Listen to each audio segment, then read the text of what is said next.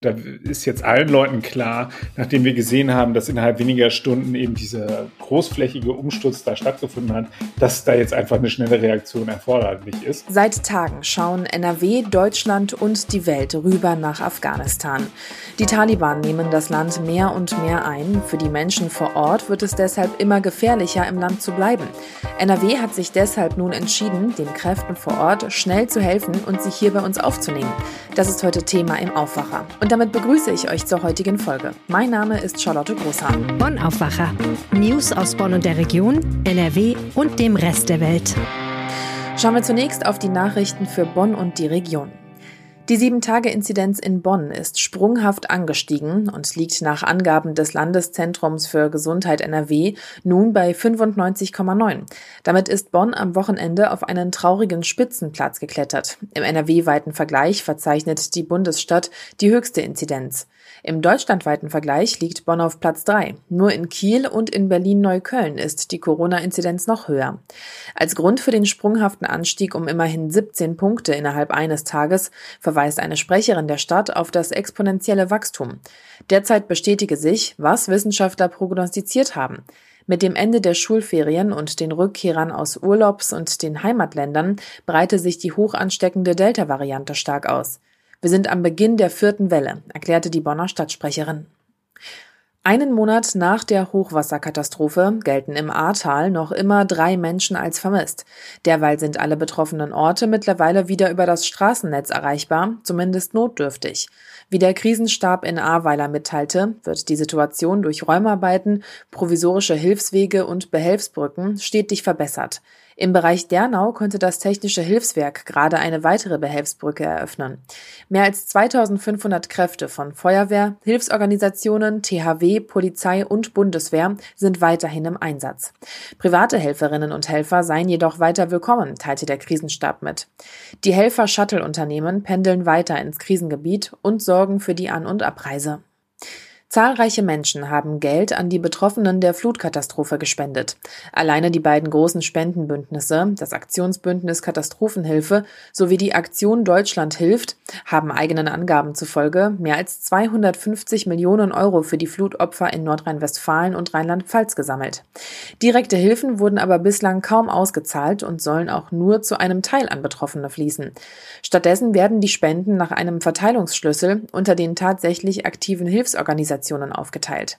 Anders als die großen Spendengalas der vergangenen Wochen in verschiedenen TV-Sendern suggerieren, fließen die Spenden auch nicht sofort auf die Konten der Menschen an A und Erft. Stattdessen wird mit dem Geld zunächst der Einsatz der Helfer selbst finanziert. Zudem organisieren Helferinnen und Helfer weiterhin Unterkünfte für Betroffene, verteilen Sachspenden, Lebensmittel und Trinkwasser in Notunterkünften und liefern Wasserentkeimungstabletten oder Trinkwasseraufbereitungsanlagen. Welche Spendensummen bislang schon ausgezahlt wurden, können die beiden Spendenbündnisse nicht beziffern. Für akute Soforthilfen für Betroffene erarbeitet die Aktion Deutschland hilft jetzt ein Antragsverfahren. Kommen wir jetzt zu unserem Top-Thema. In Afghanistan ist die Situation für die Menschen vor Ort aktuell kaum vorstellbar. Die Taliban nehmen immer weitere Teile des Landes ein. Präsident Ghani hat das Land verlassen und bei Kämpfen am Stadtrand von Kabul soll es Dutzende Verletzte gegeben haben. NRW hat sich deshalb jetzt bereit erklärt, Ortskräfte aus Afghanistan schnell und unbürokratisch aufzunehmen. Und darüber spreche ich jetzt mit meinem Kollegen und dem Ressortleiter für Landespolitik Maximilian Plück. Hallo Max, willkommen im Aufwacher. Hallo, grüß dich. Max, was sind das für Ortskräfte, über die wir da sprechen?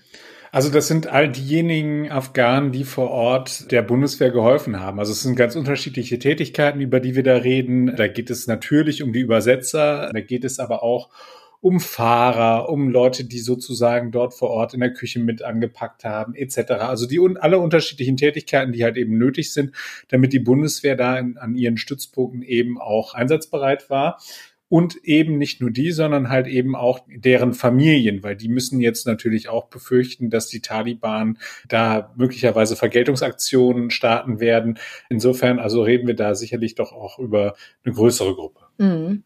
Und wie genau soll das dann funktionieren? Die sollen jetzt hier in NRW aufgenommen werden. Weiß man denn schon, wo man sie unterbringen kann? Also es gibt Aufnahmeeinrichtungen, die in NRW äh, wir ja vorhalten. Also das ist ja für uns kein neues Thema. Wir hatten die große Flüchtlingswelle 2015, 2016 und sind da dann auch schon äh, einigermaßen geschult und Flüchtlinge gab es ja auch schon vorher. Es ist jetzt eben die Frage, wie die hierher kommen. Da gab es im Vorfeld relativ große Kritik, insbesondere am Auswärtigen Amt. Man muss immer im Hinterkopf haben, der Wahlkampf spielt da sicherlich auch eine Rolle, dass da eben so wenig passiert ist in den vergangenen Tagen, weil diese Diskussion um die Ortskräfte, die ist nicht neu, die begleitet uns schon länger.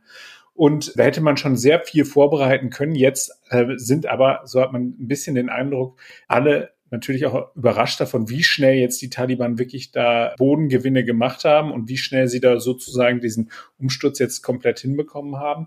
Und da ist jetzt einfach eine schnelle Reaktion äh, gefordert und der NRW-Integrationsminister Joachim Stamm, mit dem ich mich darüber ausgetauscht habe, der hat gesagt, wir machen das jetzt schnell und unbürokratisch.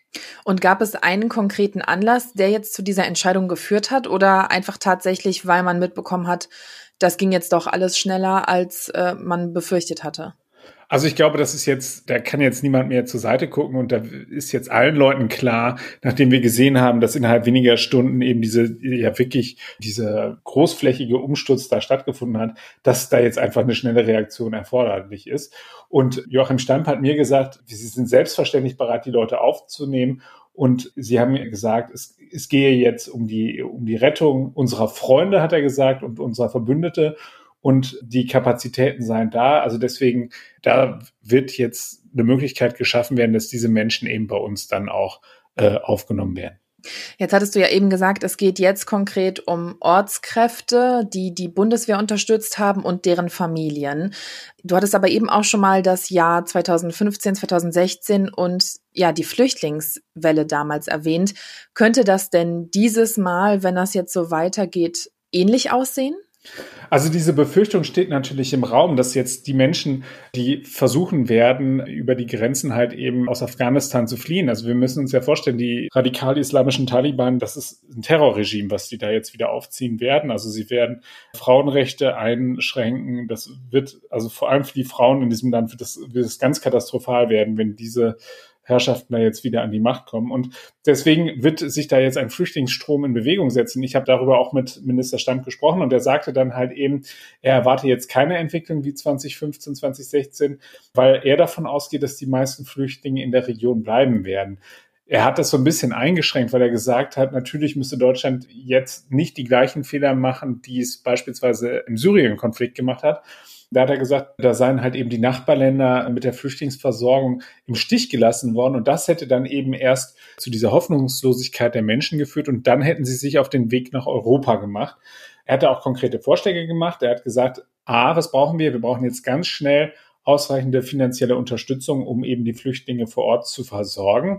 Und was hat er gesagt? Was muss man machen? Er hat gesagt, wir müssen jetzt halt eben zusehen, dass die Bundesregierung sich für eine internationale Konferenz einsetzt. Da hat er auch einen Vergleich gezogen und hat gesagt, sowas habe es schon mal gegeben, Ende der 70er Jahre bei den Boat People, wie wir sie nennen. Das sind Bootsflüchtlinge aus Vietnam gewesen. Und da hat es eben eine Konferenz gegeben und da sind dann eben die Menschen aufgeteilt worden auf die unterschiedlichen Länder. Und das hat Stamp gesagt, könne man sich zum Vorbild nehmen. Und dann könnte es aber durchaus natürlich auch sein, dass Menschen hier nach Deutschland kommen. Also wir sollten davon ausgehen. Ich meine, wenn ein derartiger Konflikt, das ist ja ein Konflikt, dürfen wir nicht vergessen, der geht auch tatsächlich noch zurück in die 70er Jahre. Also da in diesem Land wird eigentlich fast ununterbrochen seit den 70er Jahren gekämpft. Wer das jetzt, nachdem da ja, sagen wir mal, während die Amerikaner dort waren, jetzt zuletzt so eine Art, ja, vorsichtige Ruhe eingekehrt ist, wenn, wenn dieses Land jetzt wieder derart erschüttert wird und jetzt eben die Taliban wieder dort an die Macht kommen, dann wird das zu Flüchtlingsströmen führen. Und ich bin da ein bisschen skeptisch. Ich bin äh, skeptischer als der Minister, dass die Leute nicht versuchen werden, halt eben ihr Glück dann eben auch in Europa zu finden. Das ist eine beschwerliche Reise, das ist eine gefährliche Reise, das dürfen wir nicht vergessen. Und da wird es sicherlich auch Menschen geben, die versuchen, nach Europa zu kommen. Und dann muss eben die Politik auch sagen, wie sie mit eben diesen Menschen umgehen will, wie sie sie äh, aufnehmen will, wie sie sozusagen sie integrieren will. Und da werden auf jeden Fall noch verschiedene Diskussionen auf uns zukommen. Danke, Maximilian Plück, für die Infos. Sehr gerne. Kommen wir jetzt zu unserem zweiten Thema. Ein Film, der in Sekundenschnelle komplett lädt oder das YouTube-Video, das einfach sofort richtig scharf angezeigt wird. So würde man sich Internet im Jahr 2021 vorstellen, naja, wackelige Zoom-Konferenzen zeigen uns aber relativ oft das Gegenteil. NRW-Wirtschaftsredakteur Florian Rinke weiß, wie der Stand beim superschnellen Internet hier bei uns ist. Florian, wenn wir über superschnelles Internet sprechen, dann sprechen wir ja automatisch auch über superschnelle Glasfasernetze. Jetzt mal für alle Nicht-Internet-Experten, warum sind diese Glasfasernetze so wichtig? Genau, das Problem fängt schon damit an, wenn wir über superschnelles Internet sprechen, sprechen wir nämlich eben nicht immer nur über Glasfasernetze. Das wäre nämlich schön, das wäre eigentlich das Ziel, da hast du recht. Aber leider ist es so bei uns in NRW und auch in äh, der gesamten Bundesrepublik, dass wir halt eben noch ganz, ganz viele alte Kupferleitungen haben, die einfach aufgerüstet werden. Also da führt dann das Glasfaserkabel maximal bis zum Verteilerkasten, aber in den Haushalten, also bei dir oder mir in der Wohnung oder im Haus, kommt dann halt eben nur äh, das Signal über eine Kupferleitung an. Und ja, da ist halt einfach sozusagen die Kapazität endlich. Also das kann man nicht auf unglaublich hohe Geschwindigkeiten bringen. Also irgendwann ist einfach Schluss. Und da sind Glasfaserleitungen natürlich sehr viel leistungsstärker. Und deswegen ist eigentlich das Ziel der Bundesregierung, aber auch der Landesregierung, dass es möglichst viele Glasfasernetze in NRW und auch im Bund gibt. Und dann würde es in Sachen Internet richtig gut laufen? Genau, das Ziel der Landesregierung sind Gigabit-Netze, das heißt Netze mit einer Geschwindigkeit von mindestens 1000 Megabit pro Sekunde. Also das ist deutlich mehr als das, was die meisten von uns im Moment zu Hause haben und das reicht dann auch, um, wie von dir am Anfang genannt, den Film zu streamen oder die äh, Zoom-Konferenz zu machen. Das ist dann alles kein Problem mehr. Da haben die meisten von uns, also äh, 85 Prozent der, äh, der Haushalte in NRW, haben immer noch diese Kupferleitung im Haushalt und 15 Prozent haben bislang nur diese Glasfaserleitung.